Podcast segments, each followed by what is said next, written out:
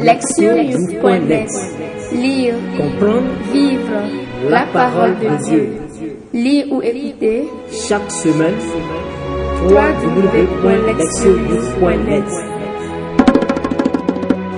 Deuxième dimanche de l'Avent, année B. Priez. Psaume 84. J'écoute, que dira le Seigneur Dieu? Ce qu'il dit, c'est la paix pour son peuple et ses fidèles. Son salut est proche de ceux qui le craignent et la gloire habitera notre terre. Amour et vérité se rencontrent, justice et paix s'embrassent. La vérité germera de la terre et du ciel se penchera la justice. Le Seigneur donnera ses bienfaits et notre terre donnera son fruit. La justice marchera devant lui et ses pas traceront le chemin. Lire la parole. Première lecture du livre d'Isaïe, chapitre 40, du verset 1 à 5, 9 à 11. Consolez, consolez mon peuple, dit votre Dieu. Parlez au cœur de Jérusalem. Proclamez que son service est accompli, que son crime est expié, qu'elle a reçu de la main du Seigneur le double pour toutes ses fautes. Une voix proclame, dans le désert, préparez le chemin du Seigneur, tracez droit dans les terres arides une route pour notre Dieu. Que tout ravin soit comblé, toute montagne et toute colline abaissée, que les escarpements se changent à plaine et les sommets en large vallée. Alors se révélera la gloire du Seigneur et tout être de chair verra que la boue du Seigneur a parlé.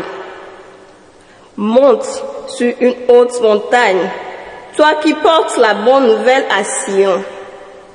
Élève la voix avec force, toi qui portes la bonne nouvelle à Jérusalem. Élève la voix, ne crains pas. Dis aux villes de Juda, voici votre Dieu. Voici le Seigneur Dieu. Il vient avec puissance. Son bras lui soumet tout. Voici le fruit de son travail avec lui, et devant lui son ouvrage. Comme un berger, il fait paître son troupeau. Son bras rassemble les agneaux. Il les porte sur son cœur. Il mène les brebis qu'il allait. Deuxième lecture de la deuxième lettre de Pierre au chapitre 3, versets 8 à 14. Bien-aimés, il est une chose qui ne doit pas vous échapper. Pour le Seigneur, un seul jour est comme mille ans, et mille ans sont comme un seul jour. Le Seigneur ne tarde pas à tenir sa promesse, alors que certains prétendent qu'il a du retard. Au contraire, il prend patience envers vous, car il ne veut pas en laisser quelques-uns se perdre, mais il veut que tous parviennent à la conversion. Cependant, le jour du Seigneur viendra comme un voleur. Alors les cieux disparaîtront avec fracas, les éléments embrasés seront dissous, la terre, avec tout ce qu'on a fait ici-bas, ne pourra y échapper. Ainsi, puisque tout cela est en voie de dissolution, vous voyez quels hommes vous devez être en vivant dans la sainteté et la piété, vous qui attendez, vous qui hâtez l'avènement du jour de Dieu, ce jour où les cieux enflammés seront dissous, où les éléments embrasés seront en fusion. Car ce que nous attendons, selon la promesse du Seigneur, c'est un ciel nouveau et une terre nouvelle où résidera la justice. C'est pourquoi, bien-aimés, en entendant cela, faites tout pour qu'on vous trouve sans tâche ni défaut dans la paix. Évangile de Marc, chapitre 1, du verset 1 à 8. Commencement de l'évangile de Jésus-Christ, Fils de Dieu. Il est écrit dans Isaïe, le prophète. Voici que j'envoie mon messager en avant de toi pour ouvrir ton chemin. Voix de celui qui crie dans le désert. Préparez le chemin du Seigneur. Rendez droit ce sentier. Alors, Jean, celui qui baptisait, parut dans le désert.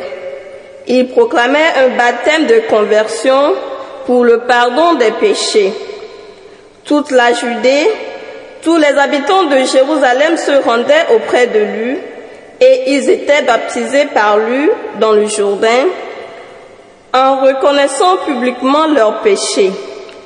Jean était vêtu de poils de chameau avec une ceinture de cuir autour des reins. Il se nourrissait de sauterelles et de miel sauvage. Il proclamait, Voici venu derrière moi celui qui est plus fort que moi.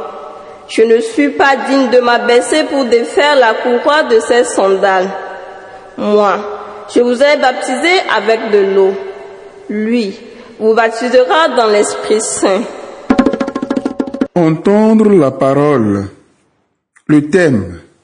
Éliminer les obstacles. L'avant est un temps de préparation à la rencontre avec le Seigneur. Nous, nous savons que Jésus est déjà venu, petit enfant né à Bethléem, il y a bien des années. Nous savons aussi qu'il reviendra dans la gloire à la fin des temps. En, outre, ce même Jésus ne cesse de se rendre présent dans nos vies d'aujourd'hui, au cœur même de nos occupations les plus ordinaires. Cela étant, nous passons souvent à côté de ces moments de rencontre. Cette préparation pour accueillir le Seigneur implique donc de changer ou d'éliminer certaines de nos attitudes ou certains de nos comportements qui l'empêchent de faire partie intégrante de notre vie. La première lecture est extraite de la section qui ouvre la deuxième partie du livre d'Isaïe. Le prophète y annonce la prochaine délivrance du peuple juif en exil à Babylone. Il considère que l'immense tragédie de la destruction d'Israël et de l'exil en 586 avant Jésus-Christ est la conséquence directe d'une vie sans Dieu, tant en ce qui concerne les leaders que le peuple.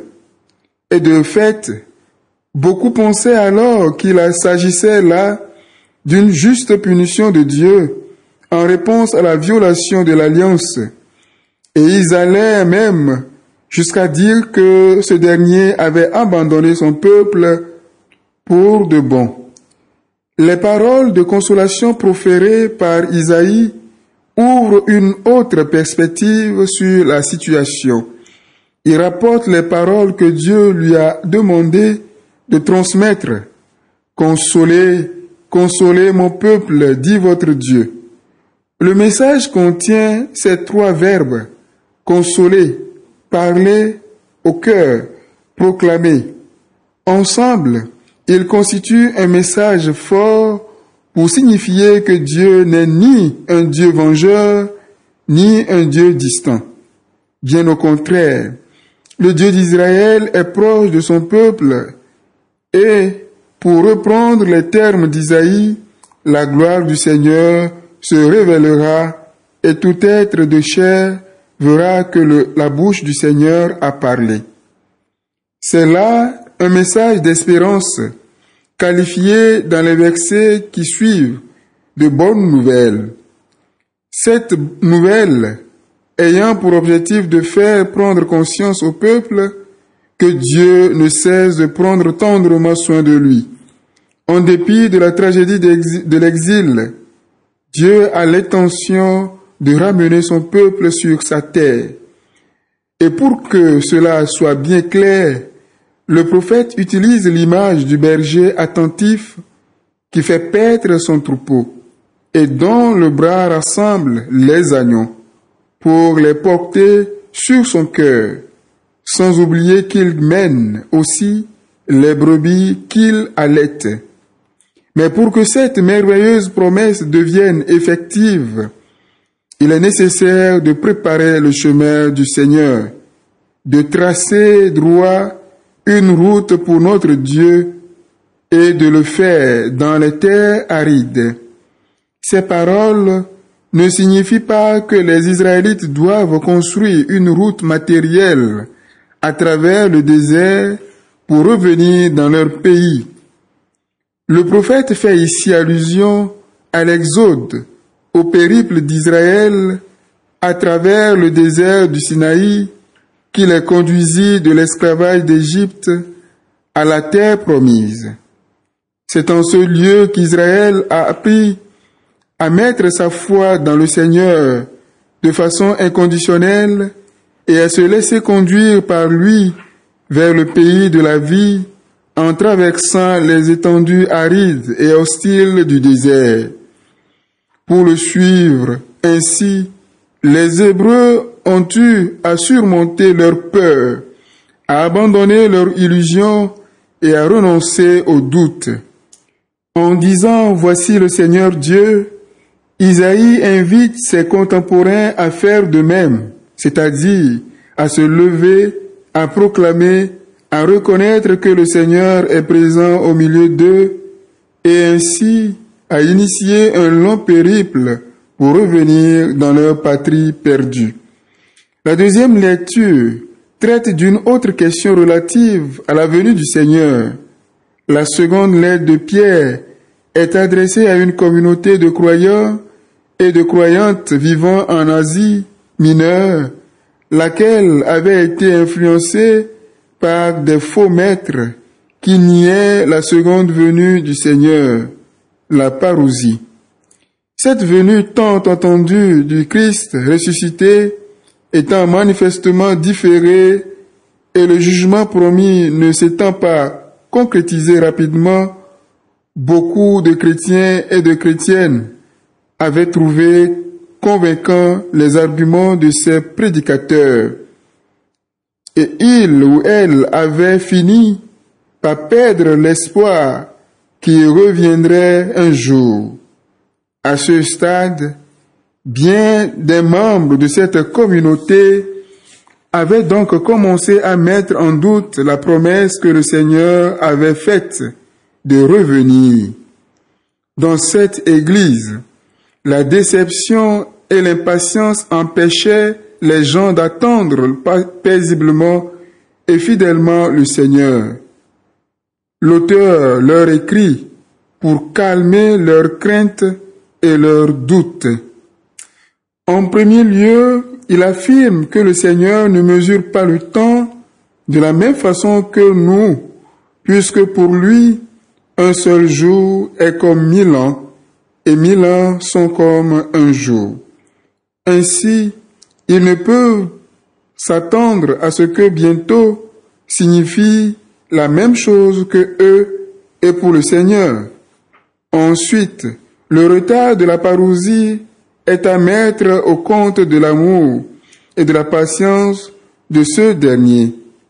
En retardant sa venue, il donne une belle opportunité à ceux et à celles qui agissent mal de se convertir. Donc, au lieu de se lamenter sur ce retard apparent, la communauté ferait mieux de faire bon usage de ce temps en vivant une vie de haute tenue morale dans la paix et la pureté, tout en attendant le retour du Seigneur. Le texte évangélique correspond au tout début de l'évangile de Marc qui sera lu les dimanches de l'année liturgique B. L'évangéliste commence son texte en citant les paroles du prophète Isaïe et en les appliquant à la vie et à la mission de Jean-Baptiste, qui est le messager et la voix de celui qui crie dans le désert. Cette voix qui proclame un baptême de conversion pour le pardon des péchés. Tel Isaïe, Jean doit préparer le peuple pour qu'il puisse rencontrer le Seigneur au cœur même de sa vie. Et c'est ce qu'il fait en appelant chacun à une conversion personnelle sur le plan moral, laquelle consiste à se détourner du péché. Car le péché est l'obstacle qui sépare la, personne de Dieu et qui la paralyse dans ses relations avec les autres, comme Marc le montre dans le récit de la guérison d'un paralytique par Jésus. Marc chapitre 2, du premier verset au douzième. Jean savait que pour pouvoir accueillir le Christ en son sein, le peuple d'Israël devait éliminer cet obstacle. Une fois débarrassé de ce qui relève du péché, ce dernier serait disponible pour recevoir Jésus qui le baptiserait alors dans l'Esprit Saint et le conduirait vers une vie totalement nouvelle. C'est pourquoi Marc montre que la confession des péchés est la première étape qui mène à la reconnaissance et à l'accueil du Christ dans une vie, tout comme ce fut le cas pour toute la Judée. Tous les habitants de Jérusalem, quand ils descendirent dans les eaux du Jourdain. Tant Dieu que Jésus continue à être actif dans l'histoire humaine. Toutefois, les étapes doivent être franchies pour pouvoir reconnaître leur présence et répondre.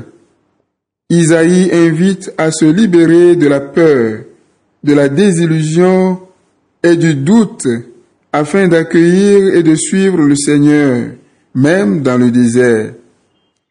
L'auteur de la deuxième lettre de Pierre plaide pour la patience et la confiance même si le Seigneur n'apparaît, pas d'une façon aussi apparente et manifeste que certains de ses lecteurs l'espéraient.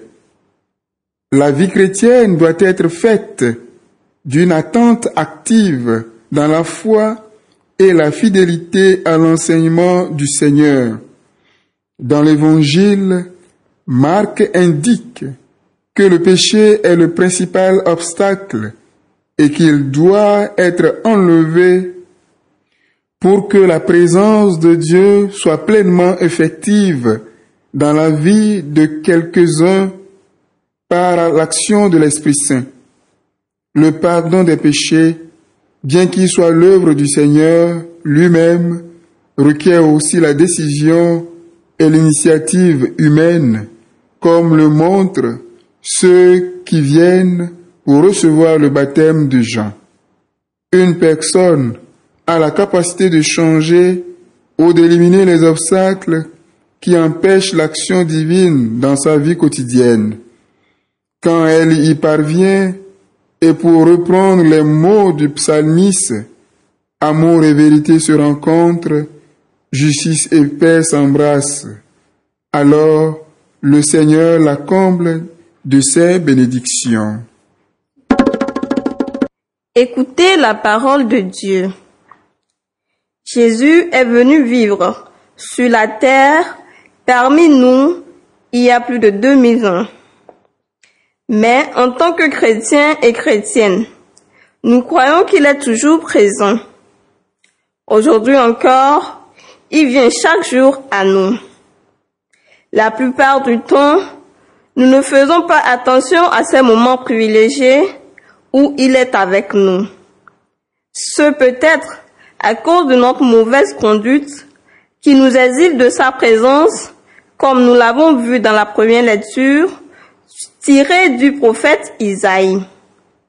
Nous pouvons aussi nous exiler volontairement En nous immergeant dans le monde des derniers iPhones ou portables, ou dans celui de la dernière mode et autres réalités propres à exercer leur séduction.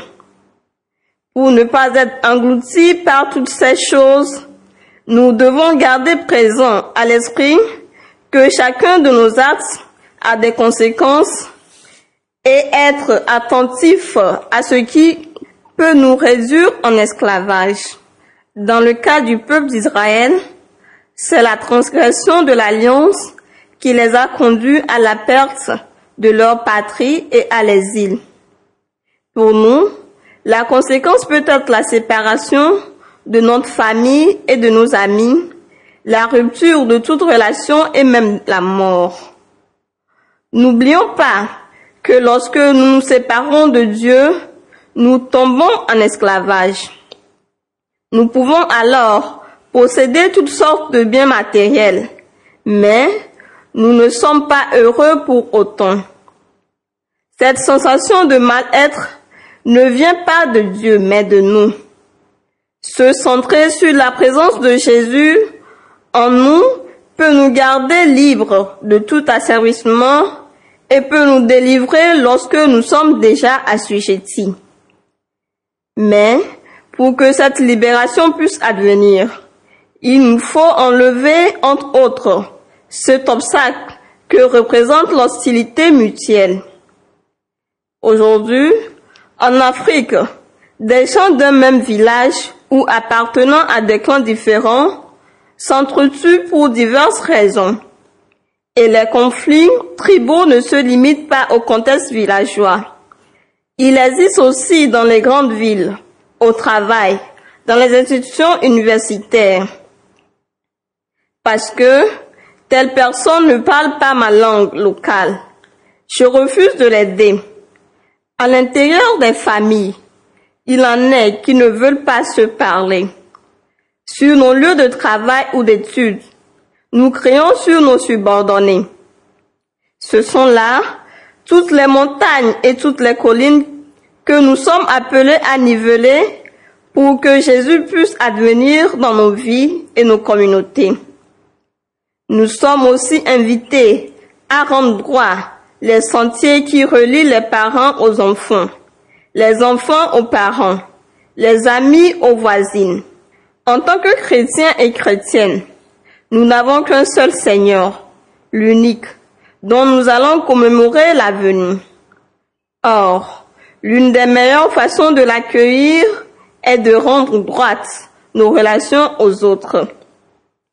Une autre manière de nous garder ouverts à la présence de Jésus est la patience.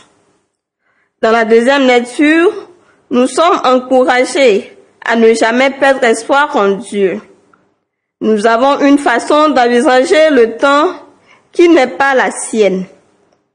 Le sachant, nous ne serons pas tentés de perdre confiance en lui dans les situations difficiles auxquelles nous sommes confrontés ou lorsque nos attentes ne se réalisent. Cela se vérifie dans nos existences personnelles, mais également au niveau des régimes politiques très oppressifs dans certaines parties de l'Afrique. Dans ce dernier cas, être patient signifie ne pas se laisser affecter par le mal qui, qui nous entoure et s'y opposer par une vie façonnée par les vertus chrétiennes. Par notre patience, nous contribuerons à changer les choses, car nous ne pouvons attendre que les autres commencent à changer. C'est à nous de faire le premier pas.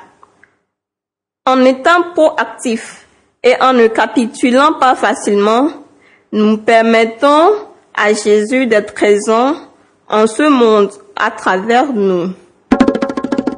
Proverbe. Le poisson qui nage à contre-courant est le meilleur. Un proverbe africain.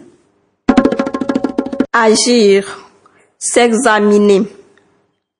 Où en sont mes relations avec mon entourage? Est-ce que ce sont des ponts ou bien des murs que je construis entre les autres et moi? Qu'est-ce qui m'assujettit à tel point que je ne peux plus vivre en harmonie avec ceux et celles qui m'entourent? Répondre à Dieu. Au cours de ma prière personnelle, je me rappellerai de tous ceux et de toutes celles que j'ai offensés et je leur demanderai pardon. En outre, je pardonnerai à ceux et à celles qui m'ont offensé.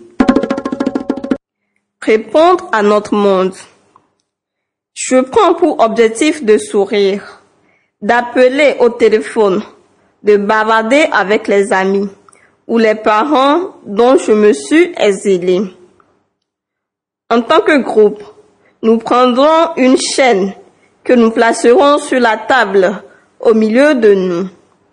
Nous nous souviendrons de tous les agissements, de tous les comportements qui nous ont rendus esclaves et nous demanderons à Dieu de briser nos chaînes.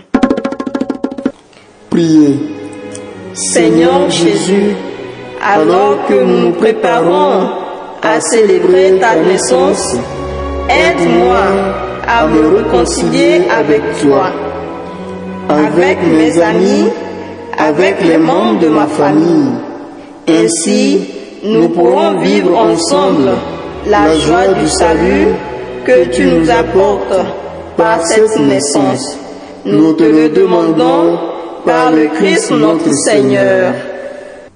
Lectionnews.net Lire, Comprendre. Vivre. La parole de Dieu. Lire ou écouter. Chaque semaine. Www.lectionnews.net